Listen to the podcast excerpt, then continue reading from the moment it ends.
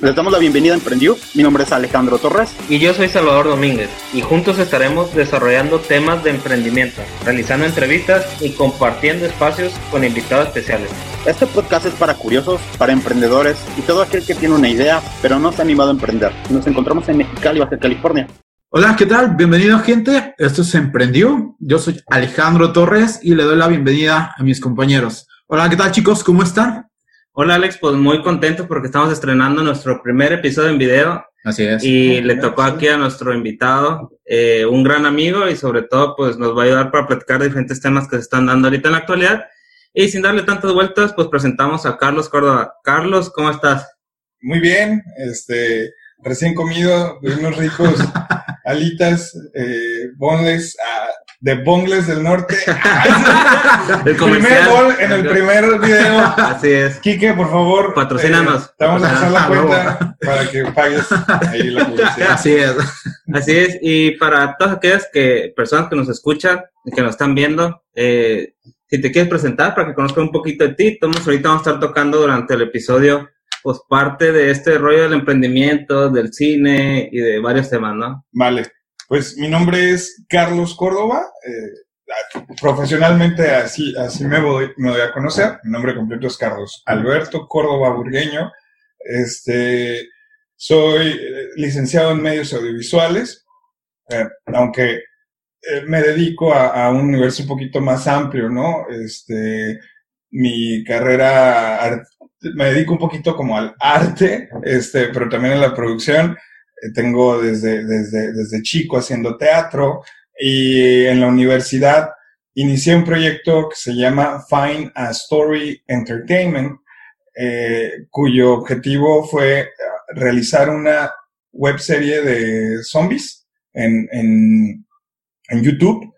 Um, fue fue un, un asunto un poco caótico eh, o súper caótico porque se trató de vincular muchos equipos, pero el objetivo primordial de ese proyecto en su momento fue eh, tratar de evitar eh, este mundo en el que todos los proyectos audiovisuales requieren o juegan a los, sus creadores normalmente tienen que ser director, camarógrafo, este sonidista, editor, maquillista y todólogo en general.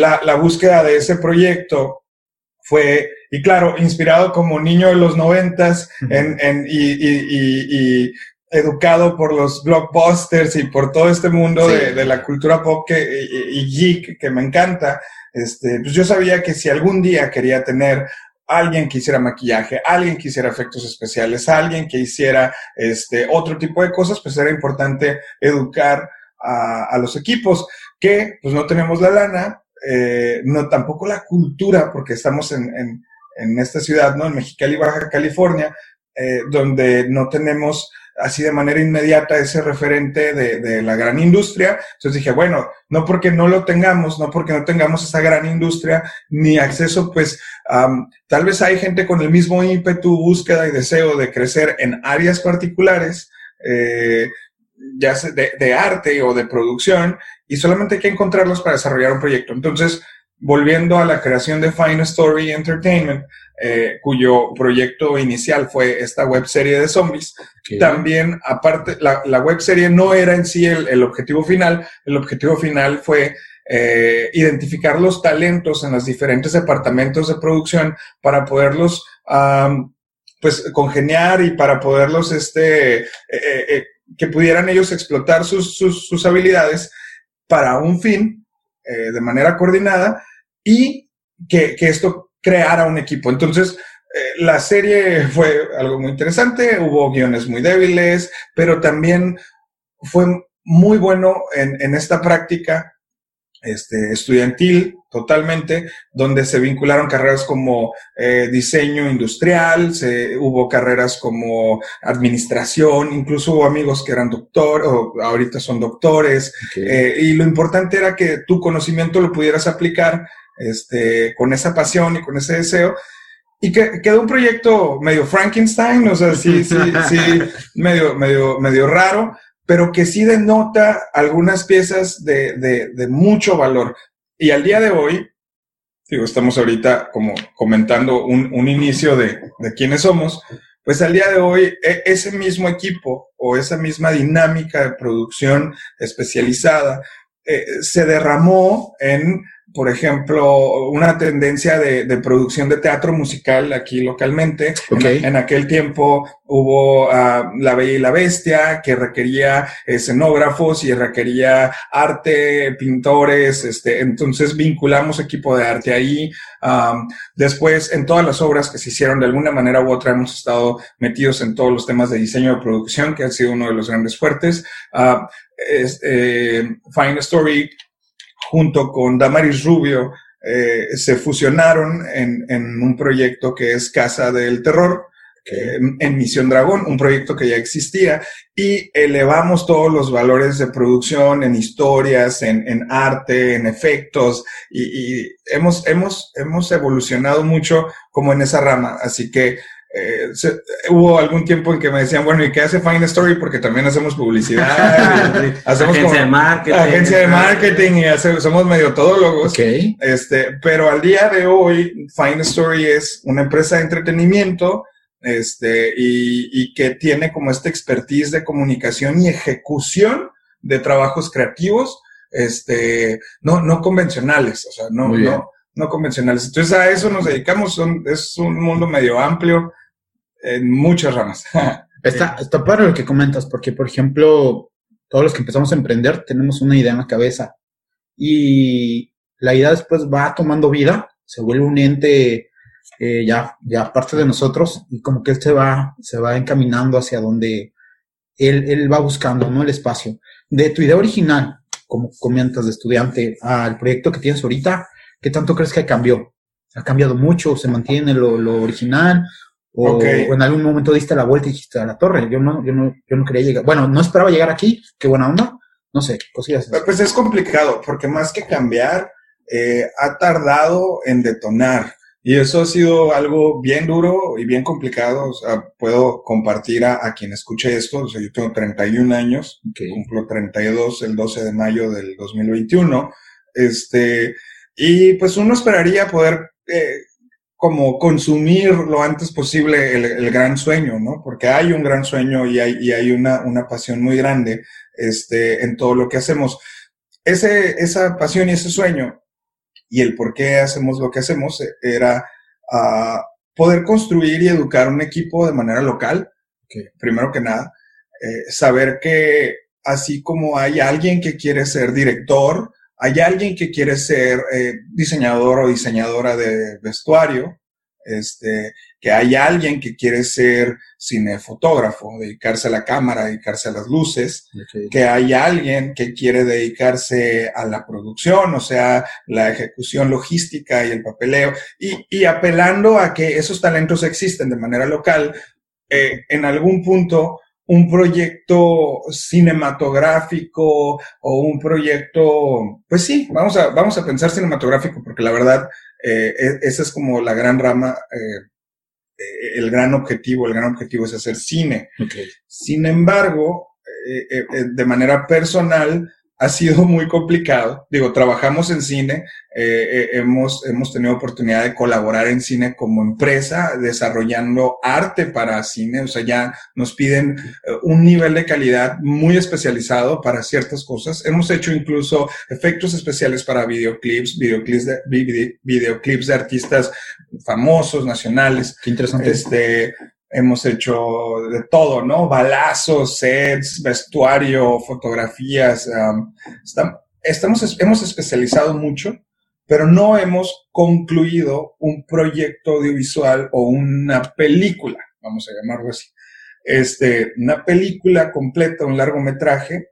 Y esa es la parte en la que a tu comentario de lo que visionábamos desde un principio al día de hoy, este, pues te puedo decir, bueno, pues no, no hemos concluido la película. Sin embargo, eh, los proyectos de casas del terror han crecido mucho. Eh, los proyectos de casas del terror, que son proyectos eh, rentables, que, que, generan empleo, que generan utilidad, este, que, que manejan un, un, un, una plantilla de hasta 80 personas en un solo proyecto, Excelente. este, o setenta y tantas personas, o sea, de, de verdad, mucha gente Eh, eh, Salvador tuvo la oportunidad de trabajar en uno el año pasado, que fue Bosque del Terror en, en, en aquí en el Bosque de la Ciudad de Mexicali. Okay. Um, ha sido muy interesante porque nuestro enfoque como profesionistas o como profesionales de, de, de, de la producción se ha modulado a, a, las oportunidades que de alguna manera no solamente, no, no solamente es el dinero, eso es muy importante, Muy bien. pero uno de los grandes objetivos de Fine Story de, desde sus inicios era poder vincular el trabajo artisto, artístico con el medio profesional y poder decirle a los artistas que en ese tiempo como, como, pues como jóvenes, ¿no? Ya no sé si, si somos jóvenes, pero no es la misma categoría. este, pero en ese tiempo, todos a la derecha y a la izquierda vivíamos eh, el amigo que quería estudiar danza, pero pues no porque te vas a morir de hambre. O sea, Sí. el amigo que quería estudiar artes plásticas, pero no porque te vas a morir de hambre. Este, todos, todas esas carreras artísticas con ese estigma tan grande de que no son productivas, pues nosotros intentamos eh, apoyarlas, obviamente con, con un objetivo final, que era va, o sea, vamos construyendo una industria, y eso, eso es el tema, vamos construyendo una industria en donde el medio artístico se vincule con el mundo profesional, generen dinero, y si eres maquillista, ganes de ser maquillista, y si, por eso ahí nos introducimos en que hacemos publicidad y que hacemos activaciones y que Ok. hasta en piñatas estamos. ¿Por qué? Porque pues si la señora rica quiere una piñata super nice con eh, un set de película y personajes y bla, bla, bla, pues este, ok, es un servicio, no queremos regalar trabajo artístico, no se trata de eso, se Muy trata bien. de educar y de hacer productiva una industria que, este, pues en el estado está o estaba muy dañada, ¿no?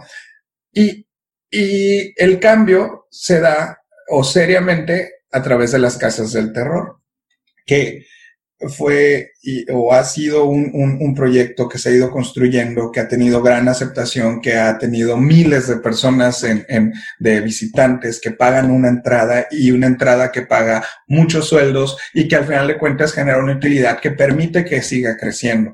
Ha crecido tanto que el año pasado, en 2019, estuvimos en la Feria Nacional de San Marcos, en Aguascalientes, una feria de Excelente, muy bien. 8 millones de personas, una, feria gigantesca, de verdad. Este, y, y bueno, nos fue regular porque por ser un primer proyecto ya tiene como su, como para su fuck up nights, ¿no? Acá. Este, pero hubo un gran aprendizaje y, y el simple hecho de que existiera el impulso y la oportunidad de lograrlo, de estar allá, nos demuestra que hay, hay, hay un camino ahí de crecimiento. Entonces, la toma de decisiones ha sido complicada, porque de repente desarrollar un proyecto de largometraje pudiera implicar eh, tiempo, dinero y esfuerzo, así como gente que este, no- nosotros o yo personalmente, eh, como, pues ahora sí que como director de esta empresa, este, eh, te- le he dado un poco más de valor a lo productivo inmediato, este, aunque no perdemos el sueño, ¿no? Entonces, ¿qué, qué hay de diferente?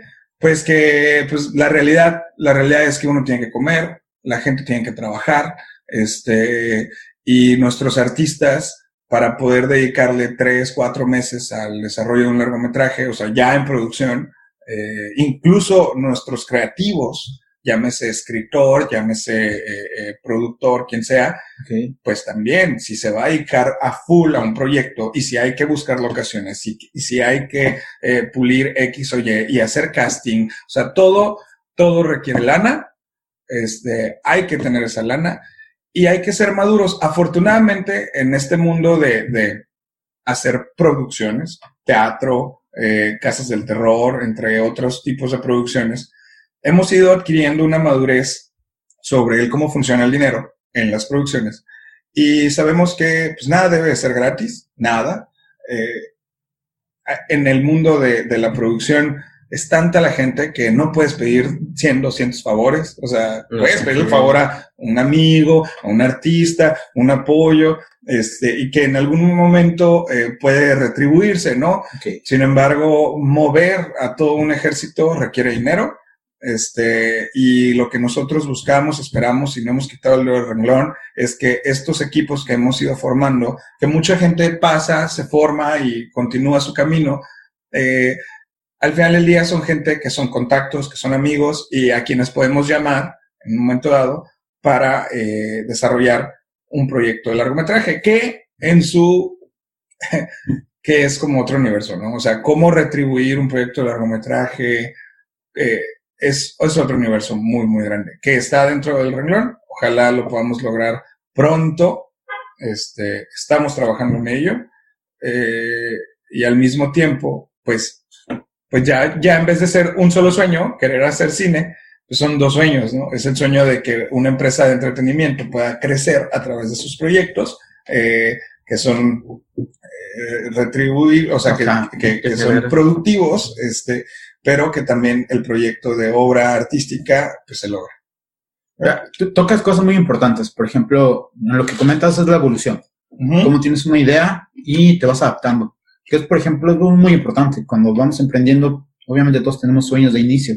Todos queremos, por ejemplo, yo quiero tener una película, o yo quiero ser productor, o yo quiero pero te vas dando cuenta del camino, que hay retos, que hay cosas que todavía no tenías claras, todavía no conocías cómo estaba la industria. Entonces, por ejemplo, lo que estás comentando es que te vas adaptando. Claro. No olvidas tu sueño, no olvidas el objetivo, pero tampoco te aferras. O es esto o no hago nada. Ahora, hay un tema está chido. bien interesante y qué bueno que pues, me, orientas un poco en eso y sobre todo para quienes vayan a escuchar estas palabras, ¿no?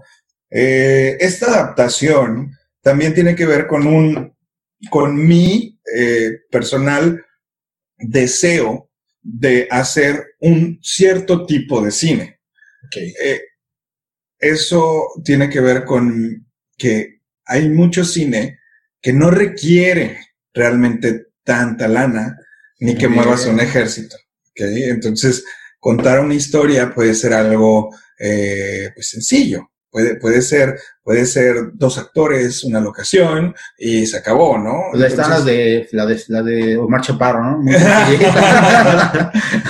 pues, una no o sea, eh, ahora sí que como, como necesidad de, de, de exteriorizar un, un, un discurso o, un, o, o algo, un mensaje como artista, no necesitas mucho dinero, ni necesitas este, o sea, la creatividad te puede dar para exteriorizar un mensaje con tus posibilidades, ¿no? Y eso me lo decía mucho una amiga productora, como que escribe algo que pues, no cueste un chingo de lana, ¿no? Mm. Muy bien.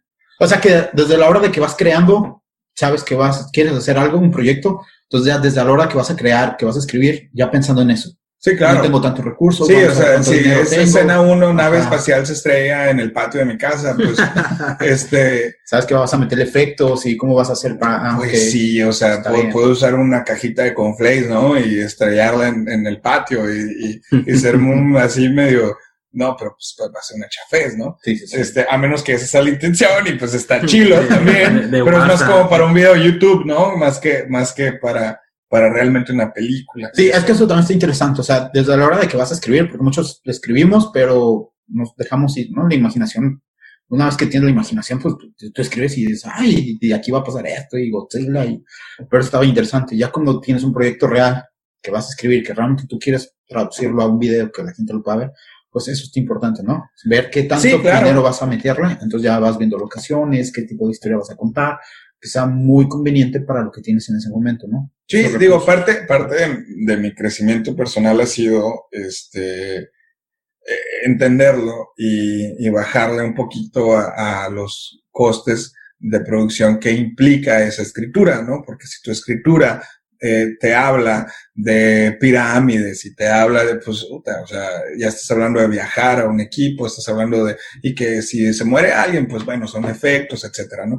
Mm, sin embargo, ha sido difícil y, y, y lo que hemos logrado ahorita, hasta ahorita, es sí escribir uh, cosas que ya hemos hecho. De hecho, que ahí te va, las casas del terror han sido como uh, un entrenamiento super elite, bien fregón, para decir, ¿sabes qué? Es que necesito que este personaje eh, de repente vuele y quede colgado acá como, como si se um, como si lo hubieran jalado del cuello o algo así y Oh, ok. muerto acá. Ah, bueno, eh, eh, de verdad ha sido un trabajo de efectos especiales para nosotros en las casas del terror de encontrar el arnés, la polea, los contrapesos, la colocación. O sea, ha habido una curva de aprendizaje a través de estos 10, 12 años, 10, 11 años, este, en temas de efectos especiales muy bueno. Eh, quiero un balazo. No, pues a ver, tengo tres tipos de balazos, ¿no? Tengo el de, el, sí, el de aire comprimido, eh, que utilizas, ya sea, lo puedo hacer con tanque o lo puedo hacer con esto o el otro, utiliza mangueras y hace ¡pah! un esprayazo, este, se precorta ahí la tela, etcétera. Tenemos uno que es de pólvora, por ejemplo, con estopín, pero no es estopín del que compras profesionalmente para efectos especiales, sino que literal llenamos de, hacemos nuestros estopines, quitándole pólvora a cohetes y compactando la pólvora. O sea, es súper peligroso. Este, la musulmana. no, sí, es todo el tema. No los usamos en cuerpo, pero sí los usamos, por ejemplo, para un balazo que pega en una pared y que ¡pa! hace la explosión y se, y se, y se quebra un pedazo de algo y sale volando madera. Mucho más Este, realista, ¿no? Me de imagino. hecho, al haber hecho eso, nos, nos contrataron para un videoclip que dirigió Cristian Cavazos aquí en Mexicali, de Jumbo. No me acuerdo cómo se llama la canción, pero Ah, salen aquí en, un lugar, eh, se llama el Museo de Mexicali, del Menudo, eh, y ahí nosotros hicimos todos los balazos, estuvo súper padre.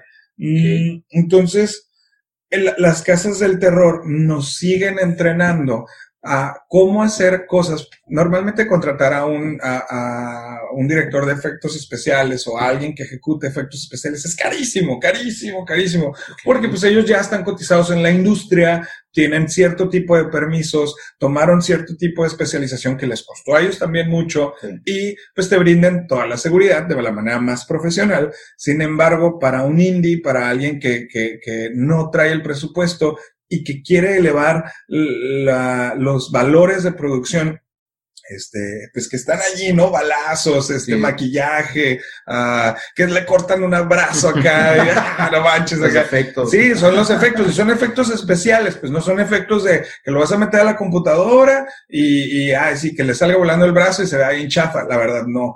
Ok. Eh, hemos tenido esa oportunidad, hemos tenido la oportunidad de aplicar prótesis de todo tipo, de látex, de, de, de silicón, de foam látex, de, de, de, muchos tipos de prótesis, um, maquillado esas prótesis, eh, hecho efectos de sangre. ah, todo, la- las casas del terror han sido una educación en esos temas que a final de cuentas nos han preparado para un momento que espero sea muy pronto. Tenemos ya algunas cosas escritas, este, eh, en donde podamos nosotros demostrarle a todos eh, todo lo que hemos aprendido.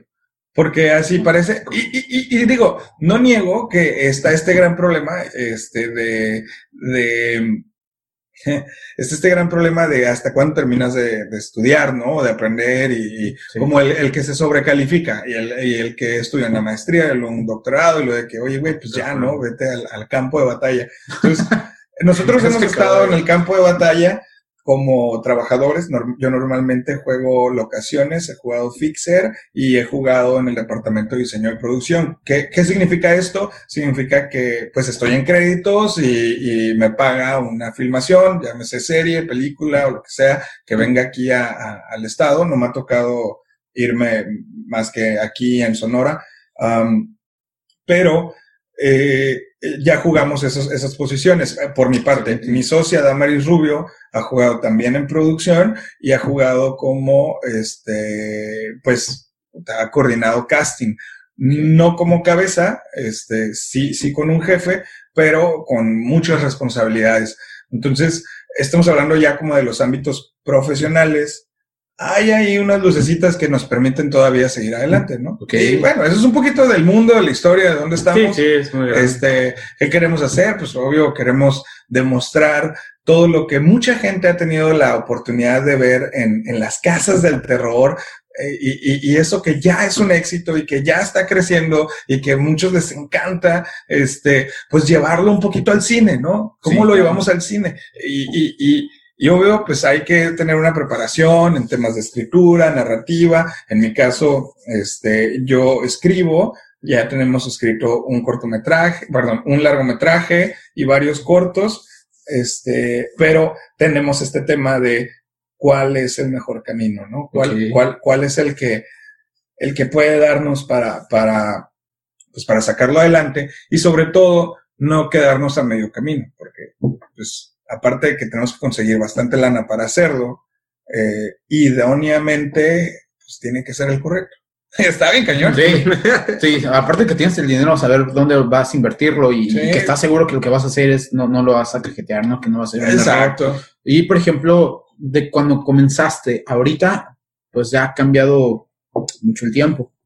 ¿Crees que ahorita la tengan más sencilla las nuevas generaciones? ¿Crees que sea un poquito más sencillo con lo de internet, con lo que ya puedes grabar? Ya, ya, ya ha habido gente que ha ganado premios con, con, Celular. con celular, ¿no? Grabándose con celular. ¿Crees que ha cambiado un poco en México, por ejemplo? Porque, Fíjate por ejemplo, en otros países sí es más rápido. En Estados Unidos, pues no se diga, ¿no? Hay más oportunidad. Pero un país como México, hablando de todo, no, no más del norte, como que tú que has viajado y conoces, yo creo que un poquito más, Sí. ¿crees que lo tengan más fácil o, o Fíjate igual? que está muy cool esa pregunta, porque eh, no, yo creo que es exactamente lo mismo. Chao. Este, sí, no, no, no creo que haya un gran cambio, solo que am, es, es muy relativo. El mundo, el mundo, el mundo cambia, este, las, las, las condiciones eh, socioeconómicas, eh, tecnológicas, este, los mercados, todo cambia. Entonces, por ejemplo, lo que quiero decir es que lo que era difícil antes,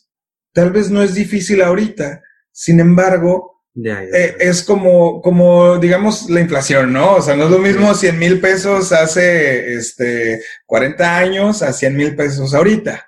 Este, pues va, hace 40 años era difícil conseguir 100 mil pesos y ahorita es súper fácil, o sea, tal vez no para todos, pero con un trabajo, etcétera, pues ahorras y ya tienes tus 100 mil pesos.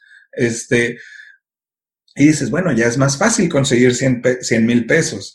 Sin embargo, este, no se compara con lo difícil que era conseguir 100 mil pesos hace 40 años. Obvio, si revisas ahí es fácil porque es economía y porque puedes revisar el tabulador de la inflación, bla, bla, bla, bla. ¿Sabes qué? Pues, los 100 mil pesos de hace 40 años son ahorita, eh, no sé, voy a hablar sin, sin el conocimiento exacto, pero un millón de pesos.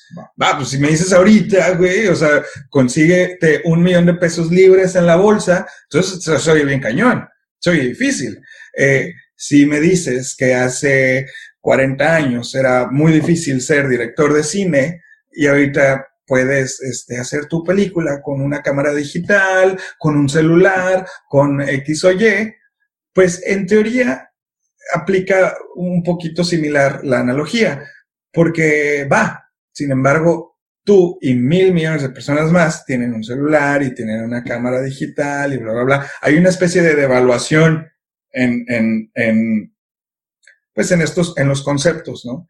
Este, de alguna manera muy interesante, eh, la trascendencia, el sobresalir, este, es relativo a los intereses de las personas y, y, y, y a la aceptación o búsqueda, o sea, es súper relativo y quien lo determina, este, pues es una sociedad. Entonces, no, no es que los conceptos en sí por sí sol, por, en sí, este, por ellos mismos tengan ese valor. Entonces, va, yo puedo hacer mi película con un celular ahorita, pero no lo compares con hacer una película hace 40 años, con, que, que tenía que ser en cinta, que tenía que conseguir las latas, que tenía que conseguir quien revelara, conseguir la cámara, conseguir un Sí. fotógrafo que supiera tirarlo. Pero todo el Este, mundo, ¿no? Exacto. Y muy caro Va, todo. la aparte. tecnología nos facilita todo. Si me dices, oye, pues es que ya es más fácil hacer una película. Sí, totalmente. Ya es más fácil hacer una película. A- aparte de la exposición, ¿no? Yo creo Ujú. que plataformas como YouTube, TikTok o donde sea, creo que ya ahorita la tienes más fácil de, ya, ya no necesitas de, de un intermediario para que muestre o promueva. Ah, yo creo que Eso aplica, creo- creo que está yo muy- creo personalmente que aplica la misma analogía. Este, porque a lo mejor antes era difícil tener una exposición a mil personas, porque para tener una exposición a mil personas tenías que estar en un cine Este, y bueno, para que tu película, tu celuloide, tu lata que llevas a un cine lo pusieran ahí y lo vieran mil personas, pues tenía que por lo menos estar buena y que un exhibidor te dijera, pues va, ponla. Que te la probaran. Que Ajá. dijeran, sí, vale la pena, vamos a Va, vamos a entrarle, te vamos a poner unas funciones, si nos va bien te pongo un poquito más de funciones. Pues va, es difícil. Ahorita es eh, estúpidamente fácil llegar a mil personas. Eh, Sin embargo, llegar a mil personas ahorita es, no tiene valor. Ajá, O sea, sí, ya es un poquito... Eh, eh, en, en temas de, co- de comparativa, me explico, o sea, eh, y, y lo hemos visto eh, quienes crecimos con, con YouTube, eh, porque, por ejemplo, que nosotros fuimos la primera generación, yo creo que creció con YouTube cuando teníamos 15, 16 años, 15, Ajá, 16 por ahí. años, cuando, cuando llegó la caída de Edgar y así. y los primeros en, en, en usar YouTube eran los adolescentes, no los más chicos, este, sino los que ya traían un poquito de tablas este, de, de la tecnología y que podían subir un video a YouTube. Y, y me tocó a mí, eh, junto con mis amigos, eh, vivirlo un- durante un poco en el 2006, este, haciendo videos súper tontos de, de como el chango loco y, Órale, qué buena y onda. la muerte de En- en Chicken la Little. escuela, ¿no? Que Sí, en la escuela con, neta, güey, o sea, agarrábamos los juguetes de mi hermanita y le- les, les, este, explotábamos la cabeza con cohetes y, y a- todo, güey. Ah, Hicimos películas, güey, estuvo, estaba bien chilo. Mm, Entonces, el video más famoso que, que tenemos y que todavía está en YouTube y lo pueden ver, en, el canal se llama Bachoquín y el video se llama El Chango Loco. Este, es una especie como de documental de un muchacho que tiene un problema en la prepa que de repente se convierte en chango y empieza a correr por todos lados y todos, no mames, es un chango. Y luego eh, me entrevistan a mí y digo, eh, si este joven padece de no sé qué y me la quiero dar del serio, ¿no? Súper tonto, a lo mejor ahí eh, preparatoriano, pero digo, eh, este hombre está loco, eh, se transforma y no sé qué. Y Voy en tu papel. hacemos corte, hacemos ver, corte y ¡ah! Está corriendo ese güey. Y luego llora con. No, mírenlo, está chido. El, pu- el punto es que eh, ese video tuvo 36 mil vistas. Oh, yo creo que era bastante para En el época, ¿no? Era 2006, como, oh, ese video, de hecho, tuvo, hizo 30. En, en los últimos, literal, gente, este, ¿verdad? 14 años, es- esa, esa, esa madre ha O sea, hecho sigue cayendo gente. 6 mil más. No, está abandonado, ahí está, nadie le importa. Ya, ya. hizo 30 mil vistas y ya, y no, y, y se quedó como una reliquia nada más. Muy Pero bien. en su momento, que hizo un boom, de por lo menos recuerdo que en, en una semana hizo 20 mil vistas, éramos famosos. O sea, eh, todos en la prepa nos conocían eh, y, y era un pedo de, ah, el chango loco, el chango loco. Y incluso llegábamos a ir al cine o a algún lado, lo, "Eh, tú eres el chango loco, ¿no? Obvio, es, era una situación focalizada a, a nuestra generación, porque pues nuestros papás no usaban YouTube en ese tiempo, nadie usaba YouTube más que más que el universo que a nosotros nos importaba, que era gente como de nuestra edad, etcétera, pero éramos famosos, güey, con veintitantas mil vistas. Entonces, lo que te quiero decir es como esa exposición en su momento Ajá. tuvo un impacto tan grande con esa cantidad de personas, porque fuimos de los primeros, fuimos de los primeros en tener un video viral local. Esa fue, esa era la viralidad. Ahora, un video ahorita, pues que te hace veintitantas mil vistas es muy bueno. O sea, no, Sí, no, claro. no deja de ser, no deja de ser bueno, pero eres menos importante. ¿Por qué? Porque ahorita la viralidad no es por veintitantas mil vistas. La Ah, viralidad es por los 80, mercados. 200, 500, un millón, Ya dos millones. Eso es la viralidad. Este, y, y, y una vez más, volviendo a si el- es más fácil o no, yo considero que es exactamente igual. Solamente, eh, y, y partiendo de que, de, del destacar, del, del, del poder, o sea, sí, eh, eh, exponer de manera que tenga un impacto o un valor fuerte. O sea, claro, puedes exponer, puedes tener tu, tu, tus seguidores y eso es muy bueno y creo que es algo muy padre porque eh, da la oportunidad de que quien quiere exponer pueda hacerlo. ¿ah? Yo creo fielmente que este, la gente tiene que hacer las cosas porque le nacen, porque quieren, este, y que tienen que tener como las, las am, orientaciones, eh, pues no sé, como indicadas. eh, Hay gente que hace cosas nada más por ser famoso, ¿no? Y, y lamen una taza del baño. O sea, Ah, sí. Que, que- que eso se da ahorita mucho, sí. eh, o sea, sucede, ajá, realmente dices, sí. ah, ¿sabes qué? Voy por lo fácil. Es que ven, ven área de oportunidad y, y, y la gente quiere dinero, ¿no? Es como que, ah, ayer sacó dinero de, de haciendo cosas muy O fama. Y vámonos, ajá. Que la gente también está buscando, ¿no? Que de repente se sienten solos y, y necesitan algo, algo, algo que los continúe. Tú, por ejemplo, ahorita aprovechas esos medios. Utilizas YouTube, Claro, tienes canal. este, de hecho, ha sido uno de nuestros fuertes. Ah, nuestro, nuestra página de Facebook, de, actualmente la del Laberinto del Terror es la fuerte. En su momento fue Casa del Terror Misión Dragón. Muy bien. Tiene, creo que poco más de 100 mil seguidores. Este, en algún punto viralizó contenido que hacemos. Para cada casa del terror que hacemos, hacemos pequeños cinemáticos, hacemos pósters, sesiones fotográficas, actividades de, de, de caracterizar personas, asustar gente en la calle. O sea, eso es parte de nosotros. Y eh, el año pasado tuvimos mucha viralidad en Laberinto del Terror que hacemos en Fiestas del Sol. ah, por la decoración que hicimos, por la caracterización de los payasos, este, somos de verdad muy, muy, muy meticulosos en los vestuarios, en, en el maquillaje, le invertimos, o sea, de- ya a mí me toca un poquito la, la parte de dirección y coordinación, Muy bien. no es como que yo haga los vestuarios, ¿no? Pero a la hora en que mi socia y yo hablamos de, oye, pues necesito, el año pasado sí le dije, ¿sabes qué? Tenemos que reventarla a través de, pues, meterle lana, número uno.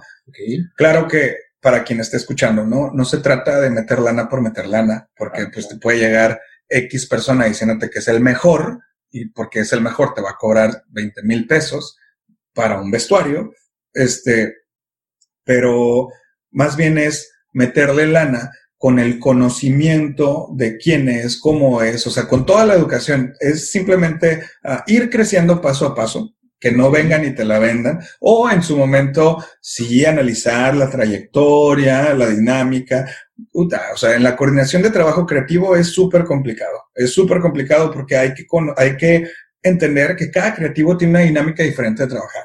Este, a veces lo ideal, como en las maquilas o en los procesos, es mm, págame el 50% y el 50% te lo doy al final. No, güey, porque tenemos que hacer revisiones, tenemos que ver concepto de arte, tenemos que ver los detalles y a lo mejor al final hay que arreglar ciertas cosas. Total, Ok. mm, vivimos un proceso serio de, de- de- de salir adelante invirtiéndole al proyecto eh, y tronamos con varios, o sea, la reventamos con varios videos que viralizaron. Uno, el más famoso de ellos, este, y vira- viralizaron nacionalmente, ¿no? Esto estoy Excelente. hablando de 3, 4 millones de vistas. Este, uno de ellos es una chica que es actriz de nosotros que está así caminando afuera o como que tiene miedo y está viendo a los payasos de, de la casa del terror, porque tenemos unos payasos asesinos muy padres, este, y los payasos se le quedan viendo y uno de ellos se va corriendo encima de ella y ella ¡ah! empieza a gritar y el otro también se va detrás de ella y uno la agarra así como por los brazos y el otro de los pies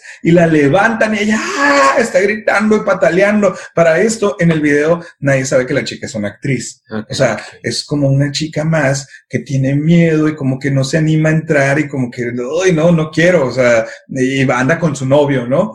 Y Ah, el- muy bien. sí, no, pues llegan los payasos y la agarran y la levantan y como que el novio nomás está riendo, este, y no está, este, y no, ¿cómo puede ser? O sea, Sí, eh, eh, no, el novio, el novio está así, jajaja, y ella, no, no, no, y llega otro payaso y abren la puerta de la casa del terror, así una puerta gigante con una boca enorme de payaso asesino, que da un chorro de miedo, como Sí, que impone mucho, y la meten, perdón, este, y pa, cierran la puerta, ¿no? Y luego, ja, ja, ja, ja, los payasos risa y risa. Sí. Se acaba el video, viralizó súper bien, nos dio un impacto nacional muy bueno, este, Y obvio, ¿no? También tuvimos, uh, pues no tuvimos problemas como tal, pero se empezó a generar polémica de que cómo puede ser, o sea, están eh, eh, como eso es un secuestro, o sea, cómo puede que la toquen y que, y que la levanten y la metan allá contra su voluntad y qué onda con el novio y empezó así como a haber un chorro de caos, este, en cuanto a qué fue lo que pasó. Obvio, nosotros no hacemos eso porque no puedes, no, puedes agarrar a un extraño y, hombre, o sea, te en broncas. Fue un asunto con una actriz de nosotros, pero lo grabamos y, y, y pues es, e, era un asunto así como de, de, generar un temor, una experiencia, una leyenda urbana que ah, ya no es siquiera una leyenda urbana, sino una, una, una leyenda que nace de este video que viraliza, este, en donde no, es que ahí te meten a fuerza. La curiosidad de ver si es cierto. Imagínate, y eso nos sirvió mucho, que la, eso mezclado con el profesionalismo y la seriedad de que no hacemos ese tipo de cosas. Porque si sí hiciéramos ese tipo de cosas, pues obvio nos meteríamos el pie y tendríamos eh. problemas. No, la verdad, todo el profesionalismo en la atención, en el servicio, en cómo funciona, las reglas, este, qué se puede hacer, qué no se puede hacer, etcétera. Eh, pero sí tratamos de dar una experiencia. Pero, por ejemplo, yo, yo estaría así como que, qué fregón, de que hubo gente que realmente creyó y que hubo esta conversación, ajá, y que hubo esta conversación de, hey, ¿qué onda? ¿Qué está pasando? Oye, ¿qué, qué, o sea, si era una actriz, o sea, yo, yo creo que haber sido un papelazo porque si hubo gente que muy buena actriz, se creyó la historia, se creyó y que empezó a escribir, hey, ¿qué onda? ¿Cómo que andan secuestrando? O sea, está bastante interesante, ¿no? sí, estuvo súper padre. Sí. potencializaron nuestras redes. hasta el día de hoy, de hecho, todo el año recibimos mensajes de cuándo vienen a Monterrey, cuándo vienen a Guadalajara, cuándo vienen a la Ciudad de México. Hablamos sobre eso. Para la gente que no es de Mexicali, que nos escucha, ¿cuándo se puede encontrar tus casas del terror? Uf, pues mira, más o menos. este año, este año estábamos, eh, antes de la pandemia, en enero hicimos, enero y febrero hicimos dos viajes porque estábamos estableciendo el proyecto de expansión. Ajá. Nosotros tenemos, fíjate, hay un dato curioso para quien nos escuche que no sean de Mexicali, ¿no? O sea, eh, que sean de fuera. Um, yo creería que las casas del terror es algo muy común. Eh, pues sí, sí, es, es, común que existan proyectos eh, enfocados a los fantasmas y al horror en general, en octubre, pero la dinámica de Casas del Terror que nació en Mexicali es muy diferente a la dinámica de Casas del Terror de Estados Unidos y de, y de, y del sur de México. O sea, de todo lo que vendría siendo el Bajío, este, hasta la Ciudad de México y más para abajo, ¿no? Este, mm, ¿a qué me refiero? Es muy dado en el sur que existen las leyendas de Panteón. Ajá. Son recorridos en donde eh, eh, es como una actividad turística eh, más que una actividad teatral, aunque tengan algo de interpretación teatral. digamos que te dicen en este, en esta tumba yace la persona tal que vivió no sé qué, y tienes un narrador que te cuenta, ¿no? Tal vez ahí está merodeando un actor con un vestuario y un maquillaje, y mezclado con la historia del narrador, pues ya te da la experiencia. Mm, en Estados Unidos también tienen mucho eso. Fuimos a Nueva Orleans hace dos años y también hicimos esos recorridos y estuvimos aprendiendo un poquito de la cultura de, de como del vudú y Ajá, Nueva Orleans está dentro, ¿no? Sí, Porque sí, los mercados y todo, esta cultura muy de, de, de, lo que comentas de esta cultura del vudú, por todas las raíces que se vinieron.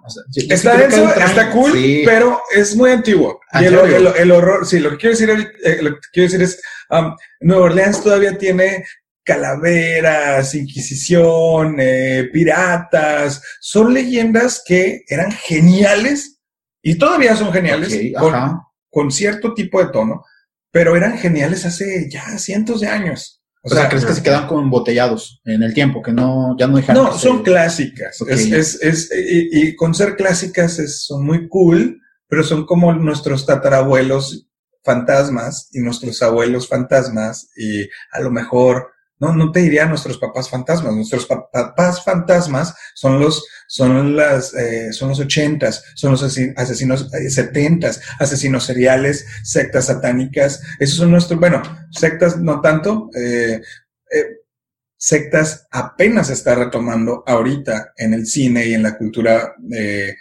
pues más popular de terror. Los, los grandes expositores de terror actual están enfocándose mucho en el tema de, de, las sectas, en el tema de la, como de qué tanta realidad pudiera haber en, en, en, todo ese universo. Y cuando te hablo de Nueva Orleans y de lo clásico y de todo este rollo, te hablo de cosas que asustaban a nuestros abuelitos. ¿Ok?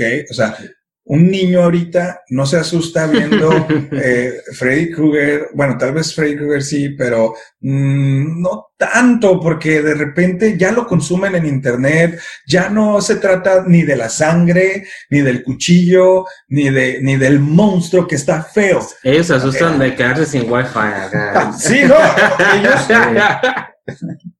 Este, y ha cambiado bastante. Ellos se asustan, no se asustan de lo que se asustaban nuestros papás. Sí, que, es un poco, por ejemplo, la decadencia que ha estado sufriendo el cine de terror. Yo, por ejemplo, en México es un mercado que disfrutamos mucho el terror, por eso se traen producciones gringas de terror bien zarras que allá no se van a pasar en cines pero acá sí las estrenan en cines porque el mercado está, o sea, mm. vas a ir a ver. Vamos a hablar de eso, está chido. Ajá, porque el, terror en México está muy arraigado, nos gusta que nos espantan, nos gusta ver cómo la gente se espanta. Está muy, primero, chido. Primero es muy importante, o sea, eh, está, está bien chingón que lo comentes, sí, efectivamente, México consume muchísimo terror, pero muy interesantemente no lo produce. Este, ah, tengo datos de parte de una muy buena amiga que es productora, este, de cine, que tiene una productora famosa de cine, la verdad, mexicana, muy buena, que tuvo la oportunidad de producir una serie para Netflix que eh, la instruyeron como en, en, cómo Netflix opera para producir sus series. Eso estuvo muy cool. Eh, eh, fue una conversión de hace dos o tres años, este, más o menos. Y Netflix desde aquel tiempo y hasta la fecha estoy totalmente seguro, no hace las cosas por corazonadas. Netflix ya es una plataforma digital. Su dinámica este, es estadística cuantitativa. Pues, este, ya marca algoritmos. Ya. Exacto. O sea, ¿sabes qué? México, eh, por ejemplo, no nomás es lo que ellos meten en Netflix, que por supuesto ahí tienen su, su base de datos, sino los datos que pueden comprar que están accesibles por Google, por, por, por cualquier plataforma, ¿no?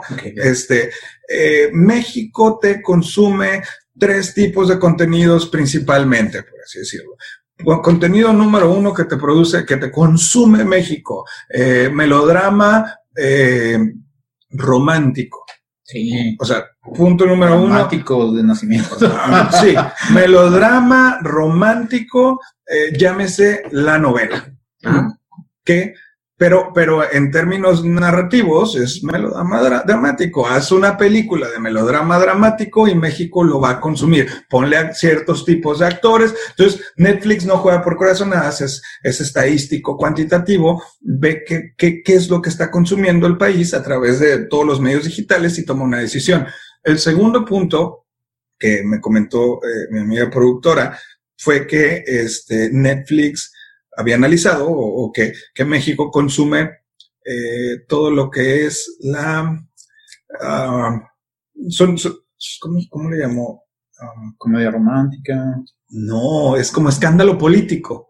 Ah, todo lo que tiene que ver ah, con escándalo, pero, pero político.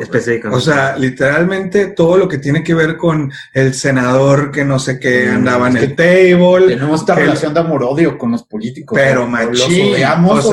pero lo consumimos, lo consumimos, es un producto. Todo lo que tiene que ver con eh, eh, escándalo político es igual a una película, a un, o sea, ahí la tienes, la ley de Herodes, este, tienes mucho contenido, mucho, mucho contenido, incluyendo obviamente series de Netflix como de narcotráfico, etcétera, porque más que el enfoque hacia el narcotráfico, eh, es el enfoque hacia cómo toda la organización del país La- está la- corrupta. La crítica política no esta que hace Corrupción. que la gente dice, ah, yo sabía. A huevo, sí, yo no, sabía, sí, yo, sí, yo sabía. lo dije. No, nada.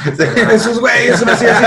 Netflix lo sabe, o sea, y Netflix no nos vende, Netflix no es un artista, pues, o sea, Netflix no es eh, un, una entidad humana con una, un deseo, una pasión, un objetivo de poderse expresar. No, Netflix es el reflejo de lo que nosotros consumimos y nos lo vende. Entonces, está súper mamón, porque si te quejas de, de, de- del contenido de Netflix, pues es que es el contenido que consumes. O sea, no.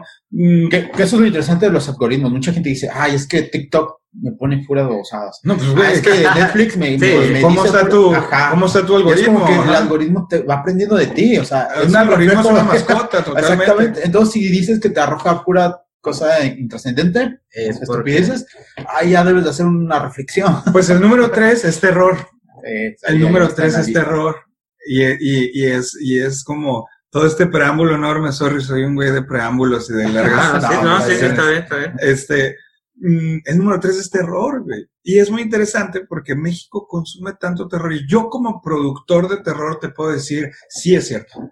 Sí es cierto, eh, por lo menos aquí en Mexicali, eh, la gente, he tenido miles de personas, eh, la, puedo tener la fortuna de decir miles de personas eh, que van a los proyectos de terror y que están emocionados porque quieren correr, asustarse, tomarse la foto, este, puta, o sea, o decir, ver cómo yo vi ahí la niña, espanta, ¿no? etcétera. Ajá, Entonces, en nuestra experiencia tuvimos la, la, la, la bonita oportunidad de mezclar eh, el universo de las casas del terror de Estados Unidos por ser fronterizos, que, que, que tenemos mucho la cultura de allá, más, más todo el universo gringo, con un poquito de nuestra propuesta artística, que es una propuesta más teatral y de performance, en donde hacemos a la gente parte de las escenas y te agarran la mano y te sientan en la silla mientras, o sea, y tienes que estar dentro de la película. Y nuestras casas del terror siempre han buscado eso, buscan que te sientas parte de la historia y que te, Sí. eh,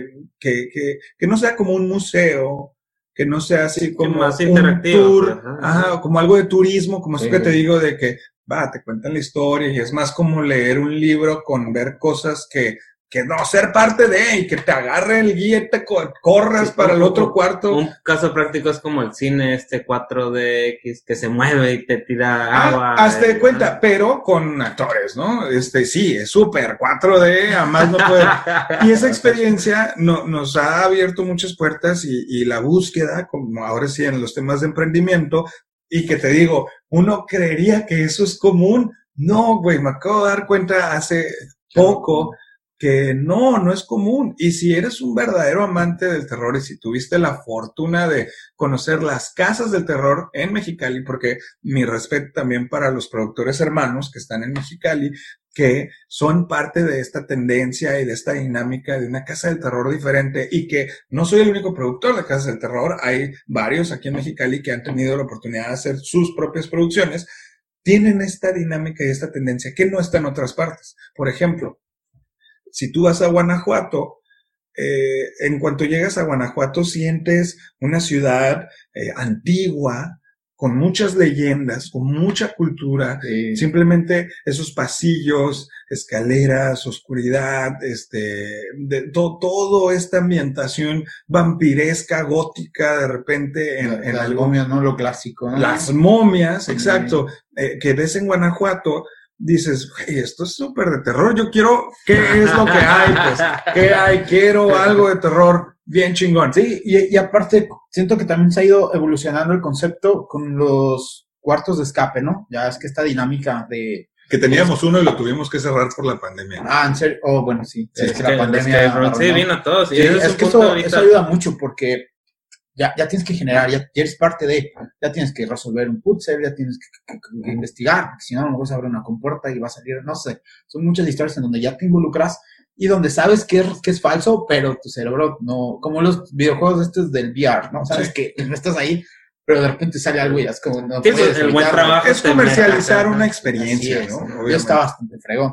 Sí, ¿no? sí, sí. Entonces, eso, eso todo Sí, a, a- mí me tocó uno que hizo Carlos de de, la- de Stranger Things. Ah, y sí. sí. te sientes ahí, ¿qué tal? El, ¿Cómo se llama? El Demogorgon. El Demogorgon ahí. Hay unos muy chafas. Yo tengo la oportunidad de ir y es como que, bueno. Ah, tuvimos uno muy bueno. Sí, sí, es como que, eh, pero hay otras que sí están muy, muy, muy interesantes. Yo tuve la oportunidad de ir a una en Guadalajara y muy buena. Realmente si vives, digo, las luces, el ruidito, aparte que debes saber muy bien qué, qué sonido, ¿no? El sonido tiene mucho que ver con el terror. ¿no? La temática. Ajá, ajá, entonces te digo, y eso está muy interesante, te va abriendo. Pues mira, eh, hay una serie en, en Disney Plus que todavía no está en México, Disney Plus, pero tenemos Cuevana. Sorry, it's what it Sí, is. está bien, está bien. Es para que, se- es para que le, le- le meta velocidad, Disney. Métele velocidad. Y si tienen torrents, pues mejor torrents. no importa, es lo que es. es, está viendo un meme que dice Disney viendo cómo en México ya vieron Mulan y, todavía no está Disney. Ah. México, ¿verdad? Podemos hablar de la piratería y todo eso, pero estoy seguro que será otro tema. Sí, el punto es es- que es este, está esta serie muy padre que se llama Imagineering. Este, no sé si la conocen, pero No. quien nos escucha, si no la conoce, se los recomiendo mucho. ¿De qué se trata? Eh, Walt Disney, cuando ya lleva que unas tres películas, cuatro, eh, o con los, con, con el dinero de Alicia en el País de las Maravillas, que le fue también muy bien, um, decidió hacer eh, Disneyland en Anaheim, en- Ok. que fue como en 1950, algo así, ¿no? Este, o sí, fue un proyecto como de cinco años de construcción, creo. Entonces, para hacer Disneyland, este güey, Walt Disney, um, contrató a los equipos de la industria cinematográfica con quien él normalmente trabajaba. Artistas conceptuales, este, porque al final de cuentas él quería ejecutar, así como en una película, una idea mm, basada en, en una creatividad eh, sin límites, porque el cine y la animación más específicamente, este, te brinda o en su momento te brindaba la animación la oportunidad de decir, es que va a volar y va, o sea, los efectos especiales que en 1940 jamás los ibas a poder tener más que en stop motion, que animación, una vez más, la animación siempre ha permitido, este, pues, hacerlo lo, lo que nada más puedes imaginar, ¿no? O, o más bien, no hay límites para la animación. Es, es muy interesante. O tal vez sí, no vamos a entrar a temas filosóficos. Pero, pero el punto es que este genio, que es Walt Disney, eh, cuyo expertise era la animación, se le ocurre la idea de hacer un parque de diversiones, un parque temático, o sea, algo tangible, algo, algo físico, no una película, sino algo físico. Y lo primero que él hace es un- unirse a, a su equipo de artistas conceptuales para decir es que quiero una montaña y quiero un túnel y quiero una nave espacial y quiero un no sé qué de los vaqueros. O sea, madres. Y, y, y es muy interesante todo este proceso porque este proceso lo documentan en esta, en, en esta serie que se llama Imagineering, porque él, él crea una eh, disciplina que hasta la fecha es un departamento de, de, de Disney y que, y que hay una universidad, de, de hecho se llama Disney University, Ok. eh, eh, en donde cre- crean a los nuevos Imagineers. Tipo, tipo. Monster, ¿no? Sí, sí, sí, a huevo, viene, Ah. viene de algún lado. Entonces, Imagineering es la, la fusión de la palabra de ingeniería e imaginación. Es que, por ejemplo, ya, tan solo el hecho de estudiarlo, la, la arquitectura de, de los parques de Disney está muy, muy, Es que muy- imagínate, güey, o sea- porque, por ejemplo, tienen trucos de que, por ejemplo, la torre de Disney del castillo es mucho más chiquita, con el propósito de que cuando tú la veas, piensas que está bien grande y lejos. Ah, Le da proporción y volumen al parque. Escala. Sí, medio- Entonces está muy cabrón porque no solamente lo hicieron, o sea, hubo una planeación en la arquitectura bastante interesante. Claro. Entonces, es to- todo un tema, ¿cómo ¿no? le hacemos Ajá. para hacer un castillo gigantesco? Pero no podemos hacer gigantesco. O sea, el, el tema del Imagineering es este mundo en donde alguna vez escuché yo que, y, y ya no recuerdo la fuente, pero eh, pues que todos tenemos nuestro hemisferio izquierdo derecho, ¿no? Así no me acuerdo cuál es el, el cuadrado y cuál es el creativo. Este, pero se supone que uno es, Ajá, sí, ajá, creo que el izquierdo es el creativo y el derecho es el lógico. ah, ya, muy bien. Pues va- manejémoslo así, ¿no? Eh, mucha gente que es muy creativa no tiene muy desarrollado su lado cuadrado o su lado lógico. Este, y mucha gente que es muy cuadrada y muy lógica no tiene desarrollado su lado creativo. ¿Por qué? No tengo idea.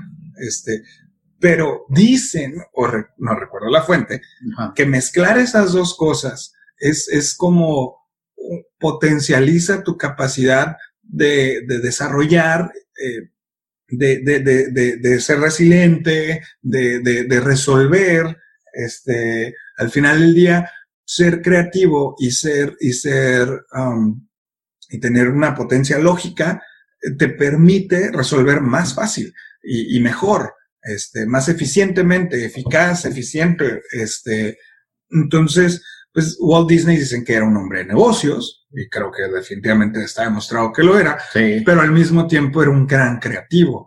Mm, Imagineering, que le estoy haciendo un chorro de publicidad, pero está muy, muy, muy, muy padre, es este conjunto de, de disciplinas en donde para ejecutar un parque temático como lo, lo fue Disney, Disneyland y que es un éxito, y, y creo que pues ahorita con la pandemia no sé cómo andan, ¿verdad? Pero wow, o sea, Sí, wow, impresionante que, exista. Sí. Um, Imagineering es, es decir, cómo llevo toda esta idea, toda esta creatividad a ejecutarla. Y es algo que nosotros vivimos con nuestros presupuestos, obviamente, ¿no? O sea, eh, hacer una casa del terror para nosotros implica decir, bueno, ¿cuánto me va a costar? ¿Qué tengo que construir?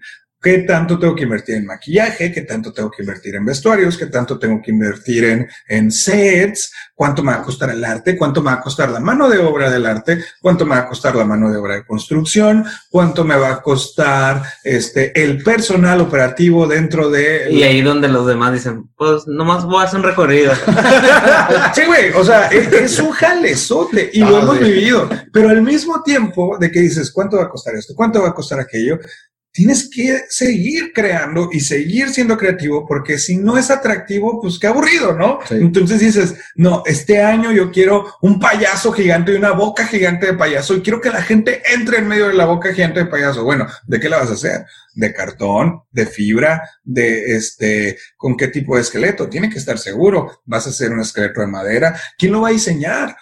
Y ahí te empiezas a meter unas broncas que afortunadamente el cine y las disciplinas eh, eh, de, de los departamentos Ajá. del cine eh, tienen bien arraigados o, o técnicas para resolver ese tipo de ideas. Por eso, a veces la, la, la, la industria del cine en el mundo creativo es como el top, es lo mejor. O sea, si ocupas un escenógrafo, tráete un güey que haga sets en cine, porque porque le no falta el director loco que le pidió algo bien raro y ese güey ya sabe cómo resolverlo. Y su experiencia es constante, está en constante cambio y ahora hizo una calavera gigante y mañana hizo un dinosaurio gigante y este pasado mañana hizo una casa, Ok. una casa de Infonavit. Y al otro día hizo un- una pared de un billar de los ochentas. O sea, es muy amplio y, y- y el ejercicio es muy cambiante y es muy interesante porque nutre muchísimo. En cambio, eh, lamentable o afortunadamente, o cada quien decide qué, qué- qué- qué vida quiere llevar, ¿no? Para un creativo como yo y como muchos que se desenvuelven en mi, en el mismo entorno en el, en el que estoy, mm, la monotonía es, es algo muy duro, es algo que no soportamos, es algo que no, no, no, es, no, no viene con nosotros. Pero hay gente que toda su vida ha hecho un mismo tipo de casa. o toda su vida ha hecho escritorios eh, para oficinas. Y toda su vida. Y sí, es el mejor. Pero, por ejemplo, los carpinteros, ¿no? Conocemos muchos carpinteros eh, y dices, bueno, yo, Carlos Córdoba en Mexicali, quiero hacer una calavera gigante por donde pase la gente cuando la calavera tiene que tener la boca abierta y por ahí va a pasar la gente por en medio. Bueno, ¿de qué lo hago? Pues de madera, sería lo más barato. Ok. Ok, va. Eh, un carpintero, necesito un carpintero. El carpintero que toda su vida ha hecho escritorios el carpintero que toda su vida ha hecho un mueblecito para la casa, un, un, un- los closets. un buró, un closet, ajá, una cocina integral. Lo típico. Le dices, güey, necesito un, un- una calavera gigante. De tres metros. Mm. Que aviente humo. No sé, es que es lo peor. Muchas veces, bueno, no es que sea lo peor. Muchas veces dicen, va, va, nos lo echamos. Entonces el carpintero echa ahí unos dibujitos y, y de repente te muestra su propuesta. Y, y, al- y proba- muy probablemente esa propuesta no te va a gustar. Se queda chica. Se queda súper chica porque pues prácticamente te está dando un, un Pues- closet este, o, o una cocina integral Sus referencias. Ah, exacto, porque él sabe ensamblar la madera de una manera, así, Ajá. así, y en base a su conocimiento y experiencia, pues te ofrece, ¿no? Lo bonito es cuando en el ejercicio creativo, ahí viene el imagineering, ¿no? Que va, hay que entender cómo funciona cada ensamblaje de madera, porque, y, cómo funciona cada curva y forma que quiero dar para poder mezclar la lógica con la creatividad y poder pulirlo a su máxima potencia y tener un producto final. Entonces, el mundo en el que me desenvuelvo, mm, que es complicado, porque al final de cuentas está muy bonito todo lo que estoy diciendo y todo, pero también si me preguntas, bueno, entonces, ¿qué, ¿de qué vives? Eh, ¿Qué, qué hace Fine Story? La pregunta del inicio. Sí, sí, sí, ¿qué es lo que hace Fine Story? Entonces, ah, puedes hacer lo que sea. Alguna vez era un asunto así, ¿no? Mm, pues sí, en teoría. Esa sería la idea. Eso me encantaría que pudiera llegar a ese punto, pero pues no, por ejemplo, todavía no puedo hacer cine. Todavía no puedo hacer cine porque no tengo el capital, pero está bien a veces no tener el capital porque a veces hay que estar preparado en cierto otro tipo de cosas. Nos estamos preparando en muchas cosas. ¿Puedo hacer casas de terror? Sí, sí puedo hacer casas de terror. Esa ha sido la experiencia ya más eh, fuerte um, y, y, y, y que está en un crecimiento muy grande y que esperamos poderlo expandir a Monterrey, a Aguascalientes, a León. O sea, el proyecto de este año era León, Aguascalientes, Monterrey y Mexicali. Wow. Este, ese era el proyecto y pues se nos cayó. Eh, esperamos a lo mejor el año que entra podemos tener, Comenzar. eh, ajá, pues tenerlo. Tenemos equipo en cada una de esas ciudades. Este, eh, bueno, en Monterrey no tanto, pero, pero en León y Aguascalientes sí. Mm, y pues queremos ver. León, Guanajuato, Aguascalientes, este, ya eh, creo que sería un hecho el año que entra, no lo sé, depende.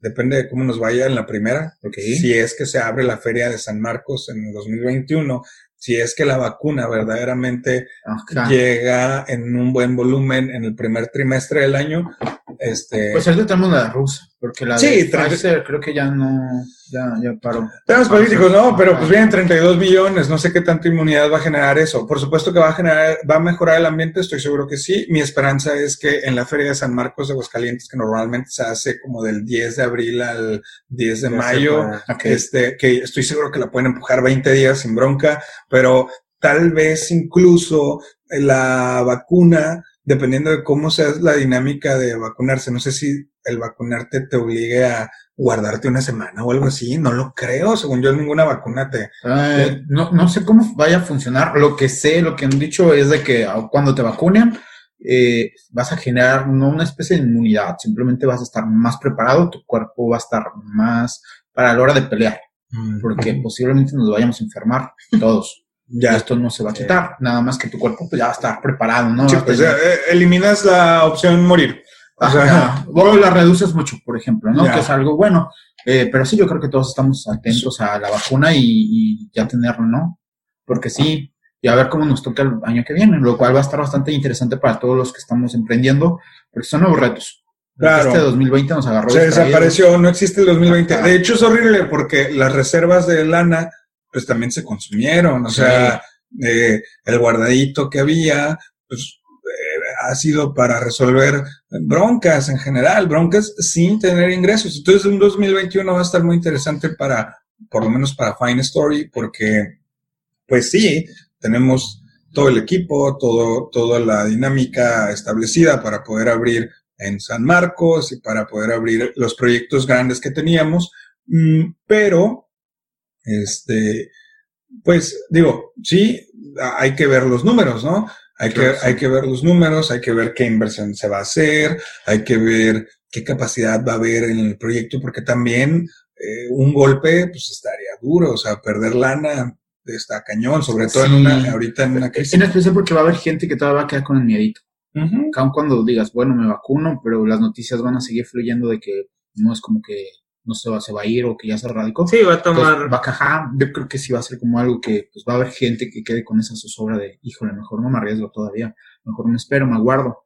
Entonces, también tenemos que ver todos esos, todas esas Ya. cuestiones. Pues sí, de eso se trata. Este, ese es el universo en el que nos desenvolvemos. Sí. Am, obvio también, como te digo, es el mundo. eh, queremos llegar a este universo del cine. Hemos estado construyendo una plataforma que ha sido bastante elaborada, muy buena, este, que nos ha dado de comer, que, que nos ha hecho crecer profesionalmente, este, que nos ha vinculado con otros proyectos. Y pues el siguiente, bueno, el paso inmediato ahorita es fortalecer eh, la dinámica productiva que ya la, ya, o sea, ha sido, ha tardado mucho tiempo, o sea, llegar de este universo en el que hago casitas de terror con basura a el, hago casas del terror con miles de personas que nos, que nos visitan, a voy por la expansión para, para tenerlo en el país entero, este, también, ahí te va otro dato, nosotros estamos produciendo eh, propiedad intelectual, o sea, cada casa del terror tiene historias nuevas, cada casa del terror tiene nuevos personajes, nuevos backgrounds, este, que, en, que se, nosotros ya tenemos una dinámica de poder como resguardar toda esa propiedad porque al final eh, se deriva en películas y se deriva en, Oh, en, en, en narrativas y puede Muy ser un libro y puede ser una serie y puede ser un X o Y, o sea, Ok. mm, O sea, de este proyecto de Casas del Terror, tú ya ves un abanico de posibilidades y enorme, ¿cómo grandísimo. meter aquí, allá? Porque, porque en, en este mundo en el que estamos en una casa del terror y nos reunimos en enero y decimos, bueno, a ver, venga todas las ideas de casa del terror. No, pues yo tengo una mansión de esclavos, este, donde el papá se suicida por las cuestiones económicas, la mamá se vuelve loca porque, pues, por la crisis económica y su caída de ser la gran señora de sociedad a hacer nada y la hija, este, hace un pacto con el diablo para tratar de salvar a su familia, pero lo único que hace es que complica todo porque pues, libera al demonio ahí en su casa que tortura a la mamá, a la hija, todos. Entonces ahí tienes una casa embrujada, ¿no? Bien. Este, en una crisis. Eso es una casa del terror. Es una película y tiene eh, principio y fin. Este, bueno, no, fin no tanto. Hay cosas que hay que elaborar porque no es lo mismo eh, la experiencia de la casa embrujada que este, la narrativa lineal, ¿no? Que puede ser una novela, una película, etcétera. Eh, y así tenemos muchas. Tenemos un hostal, este, en donde están varios perfiles que conviven eh, de asesinos y, y gente de alguna manera fuera de la norma, que son, Órale. que son um, peli- peligrosos, eh, hasta cierto punto detestables. Mm, Y es, ese es otro proyecto de terror. Um, tenemos. ah, puta, no, tenemos un chorro. Tenemos ah, chu, chu, chu, chu, de los tops, Amalia. Bueno, tenemos uno en que el mismo año tuvimos dos casas del terror y estaban conectadas. Había crossovers acá. Órale. Este, estaba bien chilo, porque el, todo iniciaba con una mujer que fue parte de una secta y que después esta mujer, eh, pues, a- a- se hace abuela en algún punto, o sea, tuvo su hija y luego sus nietas, y, y como que esa etapa de, de, de, de abuela, o sea, en, en una de las casas del terror, la mujer, todo se enfocaba en la secta. ok. Y en la otra casa del terror, que se llamaba Oma, abuela en alemán, este, se, todo se enfocaba en las niñas y su experiencia con la abuela. La abuela era una bruja que era parte de la secta.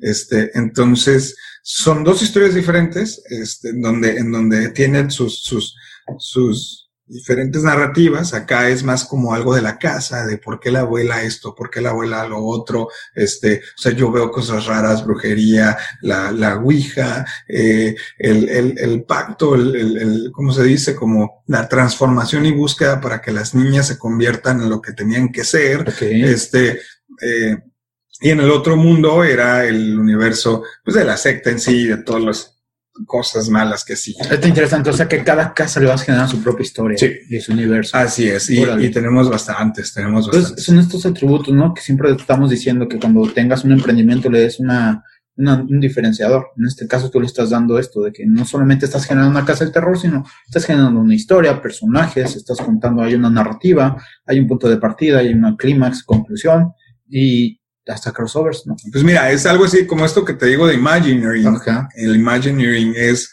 ingeniería y creatividad.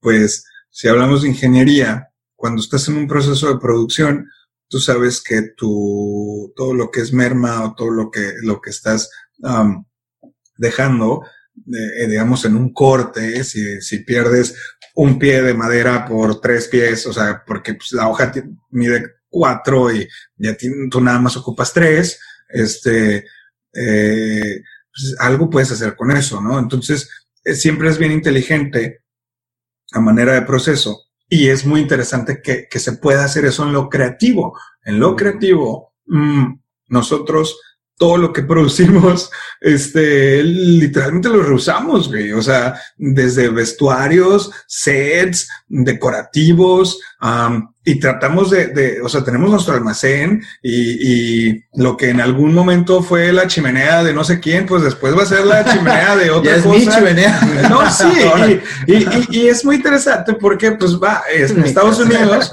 en Estados Unidos eh, tiene una dinámica de mucho dinero, sí, del diseño, va, ejecución, paz, o sea, una inversión fuerte, pero no, eso a nosotros nos ha permitido hacer guerrilla, este, ser flexibles, siempre poder sacar adelante nuevos proyectos a través de reutilizar ciertas cosas. Y en el trabajo creativo, eh, lo hemos aplicado también. O sea, nuestras narrativas, nuestros personajes, este, e incluso de repente campañas publicitarias de que, güey, hazme algo así como la niña ciega, pero con la aruspicie acá. Ah, ok.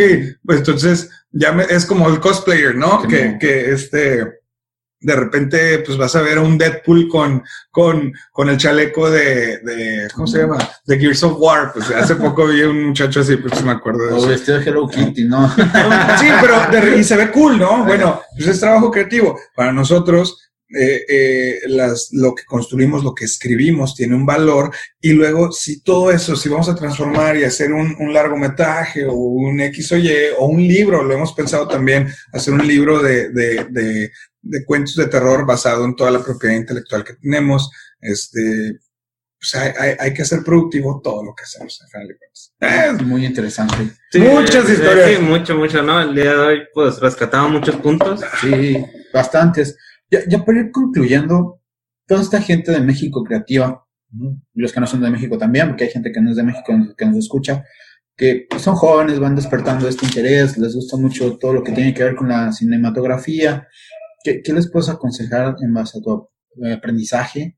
Eh, ya, ya pensando en los, er- en los errores que cometiste, en las cosas que tienen que atravesar en algún momento, ¿qué, qué les, que les podrías comentar ya a la hora de que lo quieran tomar como un emprendimiento, algo serio?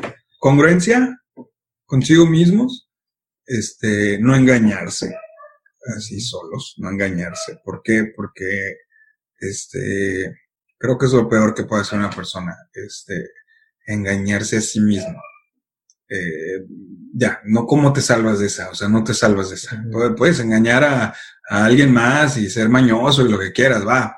Y tú ser consciente que lo estás haciendo por un, por algún interés específico, pero que no se engañen así solos, que, que sean congruentes lo que dicen con lo que hacen, eh, y, y pues que le echen ganas, güey. o sea, eh, es que la, base, la base es esa, mira, existe una tendencia, y yo soy parte de esa tendencia, yo lo viví en sus diferentes matices a través de mi, mi, mi adolescencia y mi madurez, este, que seguro me falta camino por recorrer, ¿no? Pero mm, la realidad es que eh, esta, este coqueteo de, de, del Hollywood y de la fama y del, ah, quiero ser director de cine. sí, soy estúpido, pero pues, es genial, güey. O sea, es que, hay más cool que eso, güey. sí, porque es tu sueño. Al final, digo, cada quien trae a alguien que quedará a ser bailarín, alguien que quedará. O un artista intelectual, ¿no? Por ejemplo, hay algunos espacios, páginas, libros, algo que puedas recomendar en donde pueda buscar esta gente, estos chavos que puedan encontrar conocimiento. No, pues es súper amplio, o sea, depende de qué es lo que quieran hacer. Yo te puedo decir que eh, libros que me formaron a mí, hay uno que se llama Shot by Shot de, de la editorial Focus, este, que en algún punto fue un libro súper pilar para mí porque fue mis primeros acercamientos profesionales a un libro profesional que estaba bastante amplio con capítulos como diseño de producción, storyboard, este, dirección, o sea, tenía muchos capítulos. El libro se llama Shot by Shot. Este, y lo pueden encontrar en Amazon, no sé si en México, no sé si está traducido en español. Yo lo leí en, ah, no, sí, sí está, traducido en, en, ah, español. Perfecto, muy bien. Este, Mm, hay otro que se llama The Handbook, como The Art Directing Handbook, algo así. Este, no, me acuerdo muy bien, pero es algo así. Sí, lo, buscamos. sí, lo podemos poner en descripción después. Sí, lo ponemos en descripción. Eh, esos dos me formaron mucho por su seriedad. Este, en cuanto a la dinámica, esa era la dinámica de los gringos. En México, como industria cinematográfica, realmente tenemos poco tiempo formalizando. Cuando yo estaba en la universidad salió un, un libro que se llamaba de, de, de quién era, de Carlos Taibo, se llama, se los voy a poner por, que se los ponemos en la descripción también, pero es el manual de producción cinematográfica este, y creo que era del CCC, Manual de Producción Cinematográfica, me parece. Estaba muy cool porque es un libro que se parece a estos libros que me formaron también, en donde el cine es un ejército, güey, es un pinche ejército eh, que tiene una dinámica desde el productor y hay que entender quién es el productor. O sea, hay muchos nombres de productor, como productor ejecutivo, eh, el, el, este, o sea, el, el, o sea, de repente escuchas producción por todos lados, ¿no? Diseñador de producción, este, el, el, el ¿cómo se dice? El gerente de producción, y, y, empiezas a escuchar producción, producción, producción por todos lados y no lo entiendes. Entonces, un muchacho o alguien que, que, que quiera desarrollarse en esto, tiene que entender que ese ejército, todos esos nombres tienen un significado y un, y un, y un valor y una dinámica como relojito. Y eso está bien cabrón, güey, porque este, sí es eh, casi absoluto. O sea, el relojito donde cada engrane tiene que hacer su jale eh, y ningún engrane se puede pasar. Bueno, al menos a mí, así me educaron a mí. Muy bien. Este, y, y quienes me han educado me dicen que así es. Eh, la dinámica es eh, dictatorial. Totalmente. Sí, güey. O sea, para trabajar en la industria del cine. O sea, mm, hay ciertos límites en donde participas, en donde puedes ser creativo y ejecutar ciertas cosas, pero generalmente es dictatorial. O sea, no, a nadie le importa, güey, tus ideas. Y soy medio mamón. Sí. Este, pero, actividad. pero ah, ah, eh, tiene, tiene matices, ¿no? Tiene muchos matices. Este, y, y, bueno, es entender eso a través de libros como este, como el Manual de Producción Cinematográfica. Eh, es, ya está más enfocado en México. Uh, puta, pues que sean congruentes, que tengan, sí hay recursos, sí hay recursos, no cada vez más en México, cada vez hay más libros. Este, intentaré pasarte varios para que los tengan en, descripción. Ok, muchas mm, gracias. Pero la congruencia se da ahí, no de lo que ellos quieran hacer, no porque quieras ser director de cine vas a ser director de cine, o sea, tienes que hacer cosas para llegar ahí. ¿Y algún director mexicano que te haya ayudado mucho en tu formación o del que hayas aprendido algo? ¿O ninguno? no hay nadie. No, pues es que, eh, o sea, seriamente. Eh, Se de los viejitos, ¿eh? Porque, por ejemplo, ya es que llegamos en un cine de oro que yo creo que ahí hay mucho de que hablar. No, pues si se trata de admiración y respeto y influencia artística, pues diría Guillermo del Toro totalmente. También diría, pues diría, diría, diría los tres, los tres chingones, ¿no? Que son Iñárritu. Sí, Iñárritu, del Toro y Cuarón, porque ellos han logrado algo para mí muy impresionante que es sobresalir fuera del país. Este, vivir el sueño y no el sueño americano, sino el sueño del cine, el sueño de la libertad, la libertad en la que ya ellos pueden decidir por encima de un productor.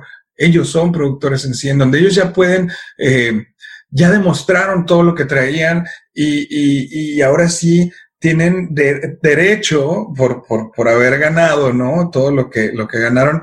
Um, a crear su obra de manera libre. Pero en el Inter, pues fueron creciendo. Entonces son grandes, la verdad, son grandes, tienen mi respeto, tienen toda mi admiración y, especialmente porque una vez, una vez leí de ellos algo muy padre. Eh, leí como, y era por, por una opinión, ¿no? Este, que ellos eran conscientes desde sus primeras películas que para, para lograr salir adelante, tenían que hacer un cine comercial. Muy bien. O sea, teniendo toda la capacidad de hacer un cine intelectual 100%, este, no, no se olvidaron que ellos existen en un mundo con ciertas reglas, con, con, un universo bastante complejo, en donde no porque tú quieras contar, o sea, está bien, se vale que tú quieras hablar de filosofía y de grandes conflictos humanos y de muchos temas muy densos, este, muy importantes o muy complejos, vamos a llamarlo complejos, muy elaborados, porque lees mucho y sabes mucho Puedes hacerlo, por supuesto, puedes sacar todo eso que quieres decir